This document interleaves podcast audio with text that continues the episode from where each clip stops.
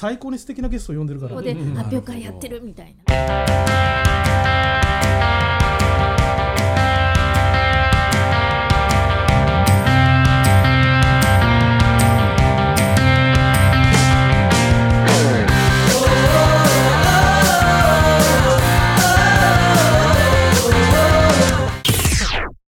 ここから広報流マックスの時間です。はい、この広報流は、えー毎回 PR 広報のプロフェッショナルをゲストにお招きして、えー PR テクニックやゲスト注目のニュースをシェアしてもらおうというラジオ番組です。えー番組をナビゲートするのはあ JJ こと川上淳二とはいこちらがどうもカーツメディアワークス村上隆でございますよろしくお願いしますちょっとテンション高めだね。そうです。ねもう毎回、ね、新年だからでしょ？ここはね一発目ですからねねもうガンガンいきますよノリノリでしょ？これがねちょっとオープニングトークなんだけどね。あ。ちょっとね今日のゲストがさこの服がね服のねこうお土産を持ってきてくれてるのいやこの気遣い。そう。僕ね今日ゲスト初めて会うのよ。よそれなのに僕の分までねこの服のプレゼントを持ってきてくれるとこの心遣い。ここですよ。これができるかこれが広報のプロの本当の心構えだと思うのよ。そうですよね。すごくない？私は一切そんなこと考えもしませんでしたけど。俺今日一日でもう話す前から不安になっちゃってるから。いやでしょ、ん。メロメロですよ。だからちょっとそこを本当にねあの迫っていきたいなと今日思ってる。いいですね。うん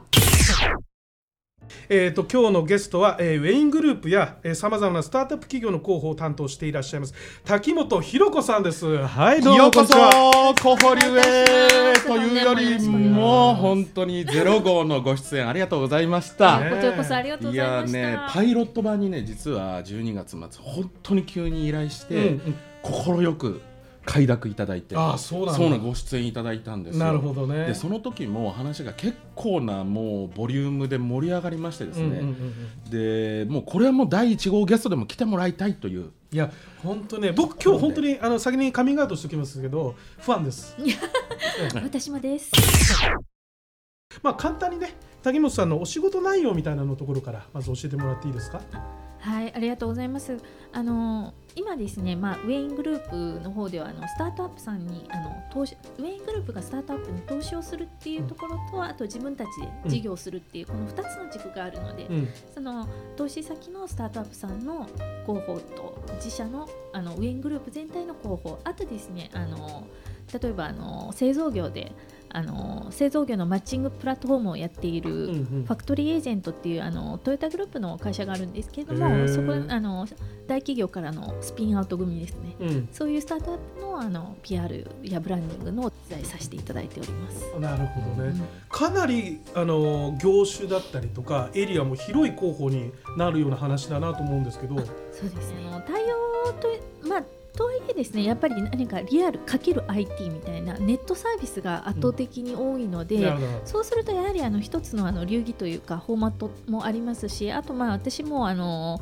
これ言うと年がバレちゃうんですけども20年ぐらい広報やってますんで、うんうんうん プロ中のプロですね。いえそうだよね。ね、とんでもないです。あのなんで、まあ、あのいろんな業界を担当させていただいている中であのその組み合わせだったりっていうことでやらせて幅広くやらせていただいております。なるほどうんなるほど。どうですか？今のこのスタートアップのこのなんというかトレンドというか、流れというかどんな感じなんですか？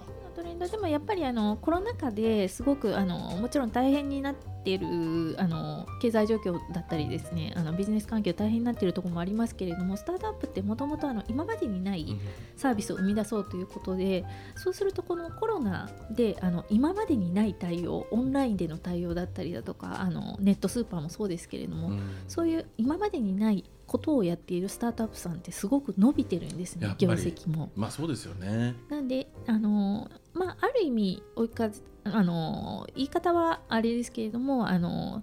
まあビジネスとして伸びてらっしゃるサブスクリプションだったりもすごく伸びてる会社も多いので、うんところもあるかなっていう気はしております。なるほどなるほど。なるほど。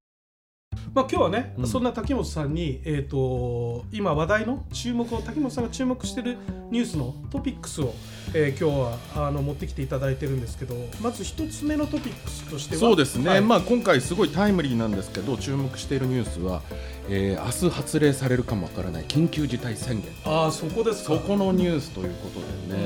うん滝野さんこのニュースどこに注目していますか？そそうですね。緊急事態宣言、まあ、あの去年から続いてあのいるんですけれどもあの宣言といいますか緊急事態宣言によってもたらされるオンライン化あの在宅ワークっていうのをもたらされていると思うんですけれども私たち広報にもすごくあの影響がありましてですね。で、まあ、広報でいくと一つはあのプレスリリースを介したメディアリレーションでオンあのイベントあの記者発表などのイベントですね。あとはまあ SNS の3つが大きな柱になってくると思うんですけれども1つやっぱりあのプレスリリースもですね今までだったらテキストベースだけだったのがやっぱり動画のプレスリリースだったりだとかわることで実際物が見えない、ね、あのでテキストだけだと平坦になるということでも製品だったりサービス目に見えないのであのお見せすることができないデモンストレーションをお見せすることができないのでそのデモンストレーションの動画をあの組み込む。だったりだとかあの記者発表会も以前だと、まあ、あの YouTube でもうまあ、もちろん配信はしてたんですけれども今だとあのそれをもう何度も何度もですねあの SNS を使って配信したりだとかあのその動画っていうコンテンツをなんあの使って発表するそれを継続して情報配信につなげるっていうことを今やらせていただいてます。メディアの人とコミュニケーションしていかなきゃいけないじゃないですかリレーションの部分、なんかこの辺りって何かこう変化とかあったりしますか、そうですね。やっぱりあの多くのあの会社の方からご相談いただくんですけれどもやはりあの新規のつながりが難しくなっていると。あとあのコミュニケーションを取るのが難しあの普段だったらちょっと会いに行きますとかですね、できたりあの、まあ、あの発表ものがなかったとしてもあったりだとかっていうのができたと思うんですけどそこがパキッとなくなっちゃったのでやはりあのつながりを持つことが難しいと言われているんですけれども一方でじゃああの全然できないかっていうとそうではないと思ってましてやはりあのリアルなつながりっていうのは難しいかもしれないですけれどもオンライン記者さんもみんなあの SNS で Twitter だと Facebook もやってますのでそこを介してですねあのメッセージしたりあとですねやっぱりあの先ほど今日ですねあの私も先ほどあの川上さんと、うん、あのフェイスブックの申請を友達申請させていただいたんですけども、うん、その時にあの友達が共通の友達が、まあ、20人か30人かいてですね、やっぱりそうするとあの友達の友達という形でつながる、うん、そこから、あこの人とこの人あの知り合いだったんだだったりあとあこの人と知り合いなんだじゃああの何かご一緒したら面白いかなっていうことでご紹介いただいたりとかですね、オンライン上でつながりっていうのもどんどんどんどんあの広がっていくかなと思うので、やっぱりあのリアルでは難しいあのコミュニケーションもオンラインの、まあ、手段とかですねやり方を変えてやっていくっていうことが求められる、うん、基本的にはやっぱり SNS 上のタイムライン上の、えーと、知人のとトピックスから、えー、イメージを膨らまして、うん、あこれは今自分の関係しているスタートアップやベンチャーと何かしらのコラボレーションだったら連携ができるかなみたいなイメージだったりとかトピックスのピックアップみたいなのを SNS ベースでやってるほとんどがそれだけに今なってるので、非常にその SNS 上で流れてくる広報情報みたいなのはとってもめちゃめちゃ大事に今なってるんですよ。うそうですね、うん、だからそこの力を入れてやってらっしゃるのはすごい大事かなっていうのは聞いてて僕も思いました、ね、もうあのオンラインだとすごく広くものすごく広くあの、取れるなっていう情報をいろんな角度から検証できるようになるので、それはそれで面白いかなっていう偶然の出会いみたいなものがあるので。偶然の出会いそうだ。デジタル上のねそういうなんて言うんでしたっけ？偶然の出会いのこと。偶然のあれなんだっけ？なんで出てこないのに後でお風呂入お風呂入りながらあの検索かけてください。そうね。セレンディピティ。セレンディピティねまあ、オンライン記者会見をするっていうのは結構広報業界でこう当たり前になったじゃないですか、はい、今後どういうふうになっていくとか何かあります？そうですね。あの今までだとオンラインの記者会見ってあのリアルの記者会見をを、まあ、お二人ともよく行かれてたと思うのであの開催されたりあの思い浮かべていただければと思うんですけれども例えばシャープさんの記者発表会とあのソニーさんの記者発表会だとやっぱりシャープさんらしさソニーさんらしさっていうものが出た発表会だと思うんですね。でもオンラインだとシャープさんにしてもソニーさんにしても同じフォーマットの中で発表会をしちゃうのでちょっとやっぱり似たようなあのテンプレートのような形のあの発表会になってしまうんですけれどもこれからはあの例えばシャープさんだったらシャープの世界観が出るシャープらしさが出るようなオンラインのでのあの表現ができるようなプラットフォームがいっぱいこれから出てくるのでシャープさんのブランドの世界観を表したなんかそうですねあの VR の世界みたいな感じですかね。VR であのシャープさんの展示ブースがボーンってあってそこで発表会やってるみたいな、そういうのがあの手軽にみんな楽しめるようになってくると思うので。そこであの我々もあのそういうあのサービス提供させていただくんですけれどもそういうものそういうものであの、ま、どんどんですね今までだったらあのオンラインだからとして諦めていたものを、うん、あのオンラインでもできるように十分できるようになってくる。ブランド感も世界観も出せるし。記者会見、ね、はい記者会見あとイベントですね。なんかあれですよね、なんか聞いた話ではオンラインに変わったことでより効率的に、えー、とその記者会見の会場を、リアルだとまあ1日2つぐらいしか行けないんですけど、えー、とオンラインになったことではしごできるまた情報 を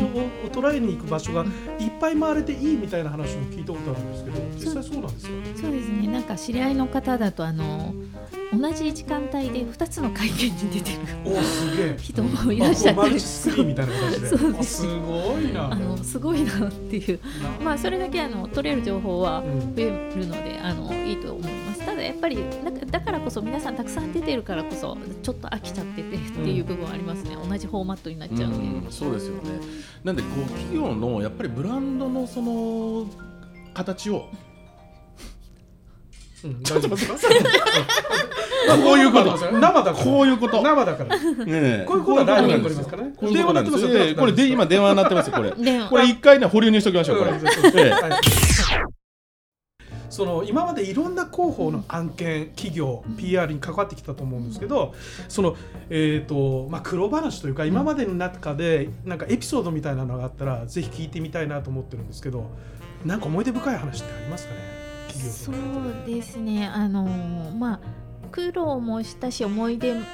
深いのがあの和菓子屋さんで、うん、あの栄太郎っていう、あの和菓子屋さんがあるんですけれども、うん、そこがあの日本橋にあるお店で、まあ、全国展開していて200周年を迎えられた時に、うん、その200周年のブランディングをやらせていただいたのがすごく思い出に残ってますでそれがなぜ残ってるかっていうと一つはですねあの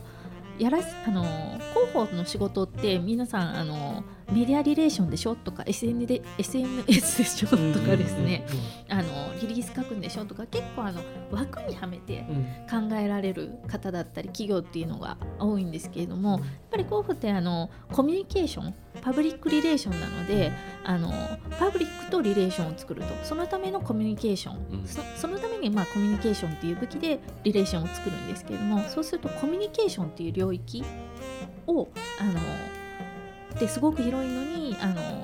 仕事領域を限定していること多いんですけれどこの200周年の栄太郎さんのものではあの全部ですねやらせていただいて例えば、まあ、あのコミュニケーションなのでもちろんウェブサイトもそうですし SNS もそうですしあとも動画もそうですしあとあのその200周年っていうブランドを体現した商品開発だったりだとか。商品開発まで、はい、それはすごい。